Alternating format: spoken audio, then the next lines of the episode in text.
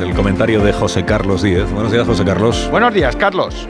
En 2023, España generó uno de cada tres empleos creados en Europa. Para un país con elevada tasa de paro, especialmente juvenil, crear empleo es una gran noticia.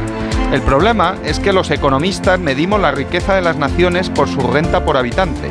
Y España es un país que crece mucho en PIB y en empleo, pero también en población, principalmente inmigrante. Alemania es un país que crece poco en PIB y en empleo, pero también crece poco en población. Por eso Alemania tiene una tasa de paro del 4%, un 50% más de renta por habitante que España y la distancia ha aumentado 10 puntos desde 2007.